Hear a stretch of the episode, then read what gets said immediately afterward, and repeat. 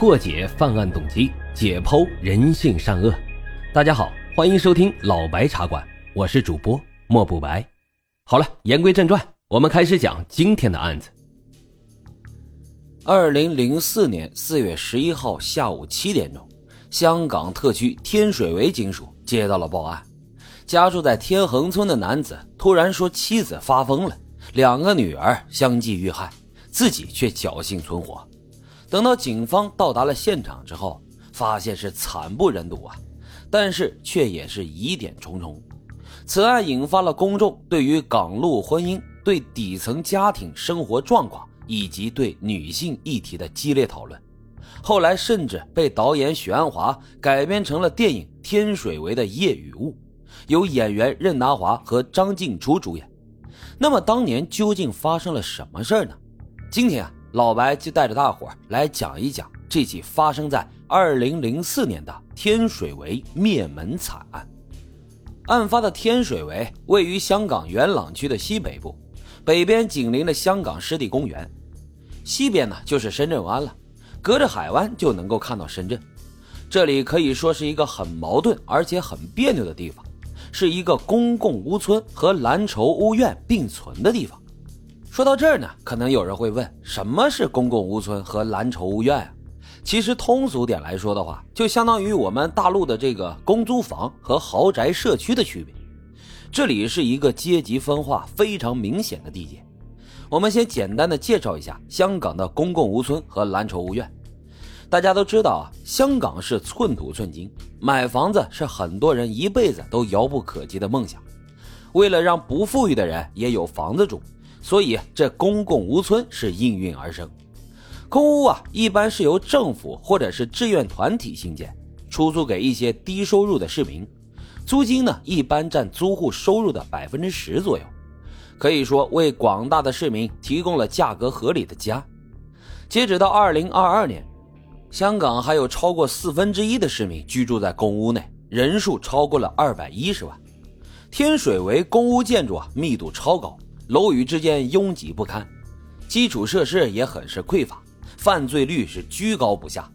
反观天水围的另外一面，这里除了有三十万低收入人群蜗居的公屋，同时还有被称为十大蓝筹屋苑之一的嘉湖山庄。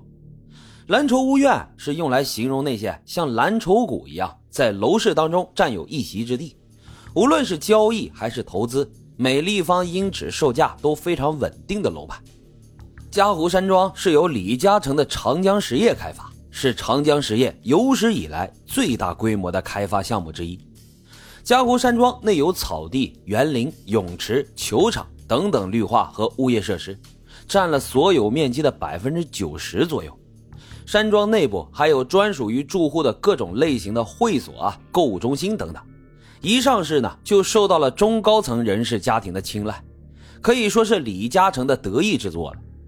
一面是公共设施基本为零，一面呢坐拥着泳池、球场、医院和购物中心；一面是密密麻麻透不过气的公屋，一面则是通风采光优越的嘉湖山庄。穷人和富人看似都同住在天水围，但实际上两者之间有着无法跨越的鸿沟，是天和地的差别。雪上加霜的是，住在公屋的平民没有办法在天水围赚到钱。这里本身离香港最繁盛的维多利亚湾两岸很远，开车最少要半个小时。如果是公共交通的话，一般要一个多小时才能够到达。也就是说，住在这里的人如果想去市中心打工，一天来回在路上就得花将近三个多小时，身心疲惫不说，为数不多的钱呢还要用来支付交通费用。那么天水围为什么不能够发展点商业设施？让平民们也能够赚点小钱呢，这一直都是一个谜。直到二零一零年，香港的英文媒体《南华早报》爆料了一份港英政府和长江实业签订的密约之后，这才真相大白。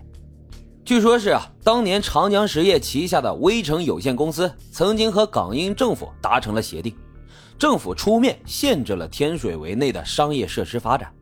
这样呢，就能保证长江实业在这个区域内的商业垄断地位。因此，即便是人员居住密集，沿街也基本上看不到任何的商铺。嘉湖山庄内部所有的店铺均为长江实业专营，物价非常昂贵。在这里面要开一个小店啊，那几乎是不可能的。很明显的，天水围的公屋越住越穷，许多居民都陷入到了贫困的因果链。因为没有钱，所以只能够租住公屋，然后搬到天水围。而天水围呢，又离市区那么远，工作也不好找，上不了班，赚不了钱，最后啊，只能够领低保，继续活在天水围。